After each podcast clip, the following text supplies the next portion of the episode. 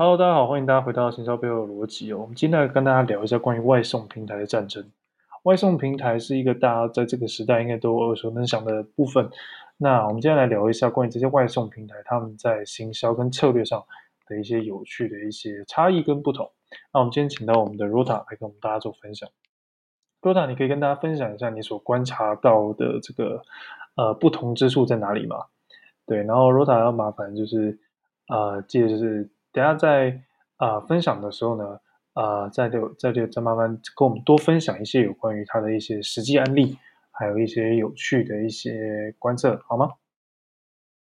好，大家好，我是 Rota。那想必大家应该很常叫外送。那外送的两大知名平台就是 Uber Eats 和 f o o Panda 嘛。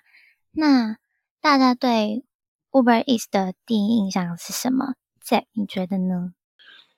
我觉得 Uber Eats 它给我的感受是一种比较偏，呃，比较没那么可爱，但是它强调的是一种，我觉得是一种质感。对，Uber 给我一种有有有质感的感觉，跟 Foodpanda 不太一样。对，你讲到重点了，我对 Uber Eats 的印象也是这样，就是他们感觉没有像 Foodpanda 那么亲民，但是他们感觉是就是走。高质感的路线。那如果是 f o o Panda 的话，我会认为它主要是以亲民呐、啊，比较平价为主嘛。那在你觉得 f o o Panda 有什么特别的地方吗？我觉得 f o o Panda 它走一个比较偏亲民跟可爱的路线，但是呃，它的东西也比较简单一点，我觉得。但是简单点是说，它做的比较平静一些。但我我觉得最重要的事情是，f o o Panda 给人的感觉是，他比较想跟你当朋友。那给人的感觉是这样，然后他也比较呃尝试的想要打入呃大家的生活中吧，就是他希望就是在你生活中占有一个分量，所以他会不断的强调说他能够在呃就是他拍出来的给我的感觉，或是他一些形象，就是很尽想尽量的想要融入在你的生活中的那种感觉。对，讲到这个，我就是想要说，就是。他们两家的广告行销策略其实差别蛮大的。像你看 Uber Eats 的广告，你通常都是第一个反应就是他们又邀请了哪一个很有名的艺人，像是他们之前可能会找一些呃大明星组合，那就会呃可能让一些名人来代言。那对于 Uber Eats 的印象，我们就会觉得是一种比较。高品质、比较高端的品牌印象，就相较于 Foodpanda，它就没有那么平易近人。但是 Foodpanda 刚好就是跟它相反嘛，他们不会找一些名人来代言，他们反而是常常是以呃外送他们的用户的角度去想，像是 Foodpanda 他们的广告题材，就可能是比如说上班族晚上肚子饿啊，然后可能没有办法出去买东西吃。那就是直接叫 Foodpanda 这样。那这你觉得他们广告行销还有什么比较值得注意的地方吗？其实你问我，我自己在看他们的时候，就我有明显感受到想强调的观念不一样。Uber E 的广告大概每一则广告都会透露着一些关键的讯息，啊、呃，但是。啊副片带有一些广告比较没有太关键的讯息，反而是强调的是一种印象的感觉，所以我觉得两者比较概念不太一样。了解，但是那在你会觉得 Uber Eats 的广告会比较没有那么亲民吗？就可能他拍摄的一些题材啊，是一些比较没有什么。呃，没有什么太贴近用户的角度，但是它给了你很深刻的记忆点，像是他们品牌最最常最常说的 slogan 就是“今晚你想要来点什么嘛？”那相较于 f o o Panda，可能现在我们还是对于它的品牌的 slogan 没有什么特别的印象，对吧？这倒真的对，就是 Uber Eats 它就像我刚刚讲，他会透露一则关键的讯息，比如说他想跟你说。他可以送宵夜，他想跟你说他可以就是呃送晚餐或什么，就是他可以讲很清楚。但是 f o o d a 比较没有那个 slogan 的概念在里面，但是他会让你知道，就是呃我 f o o d a 会可以外送，然后 foodpanda 啊，就是很容很就是怎么讲，就反正就是你会有很多记忆点就对了，特别是他的广告上。对，那你刚才说到重点了，就是 f o o Panda 他们强调的是，他们想要呃想要更强调，就是集中在嗯、呃、更多的一般民众，所以他们的目标客群和 Uber Eats 就不太一样。嗯、你有遇过就是一些商店啊，可能可能他们只有 f o o Panda 的合作商家，但是他们没有 Uber Eats 的吗？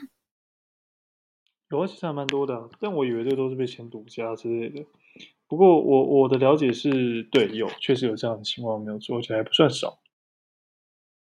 对，那这就是重点，因为 Uber Eats 他们其实相较于 Foodpanda，他们比较集中在一些可能比较收入比较高的上班族，那还有商务人士，他们想要把呃他们的资源放在人口比较多，然后餐厅有。很密集的地区，所以就是通常我自己可能在叫外送平台的时候，那我到了一个新的地方，那我发现这边没有 Uber Eats，我就会知道哦，这个服务范围可能被 Uber Eats 归类在偏远地区。那你觉得呢？我觉得有一部分有这样的含义在里面了，但是我觉得呃也不全然。其实我这边可以跟大家，就是，就我们今天聊了蛮多，那我现在想跟大家分享一些关于，呃，Uber E 跟副班长，我觉得有一个观察是，我觉得它两者有落差的地方，对，就是 Uber E 它其实，呃，它当时做 Uber E 的时候，当然这是一些商业传说，其实 Uber E 之所以做 Uber E，是因为它必须在 run Uber 的生意的同时，然后。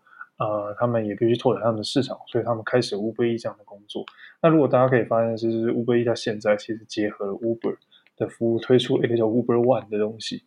那这个东西也蛮有趣的，就是它其实就是呃把两两边的会员整合在一起了，所以它的服务范围跟业务范围会比 f o o p a n d a 再大上一些，或是跨行业这样子。但是 f o o p a n d a 确实在台湾的这个呃餐饮外售上，呃占了蛮强大的一个部分哦。对，那。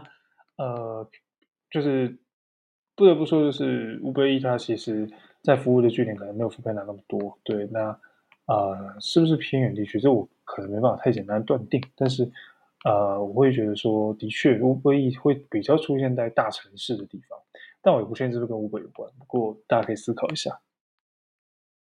好，那讲到 Uber E 的服务范围，那我们就来聊一下 Foodpanda 好了。那外送平台大概大家最熟悉的话，大概最多最多的就是 Foodpanda，因为他合作的商家也非常多，那他们的折扣优惠或者是免运的活动也蛮多的。那 Jack，你觉得他们呃合作的商家那么多，有什么特别的含义在吗？这我就比较不知道了。我觉得大部分就是为了满足大家想要多吃。不一样口味的食物吧。好，那我就要来说一下，他们为什么这么积极，就是去找这些合作的商家。嗯、他们的目标就是要呃跟更多的商家合作嘛。那他们让更多消费者就可以得到最多的选择。简单来说，就是要扩大它的市占率。那如果扩大市占率的话，就可以。增加它的订单数啊，然后也可以把它的服务范围扩得更大。那如果他今天合作的商家也越来越多，那外送的效率也会提升很多。那当他赚到这些，呃呃，他订单数量多之后，那他赚到这些钱，他们就可以再把资源投入到呃他们最最最厉害的行销策略，就是优惠。他们可以再投入到这个优惠。然后去吸引新的用户，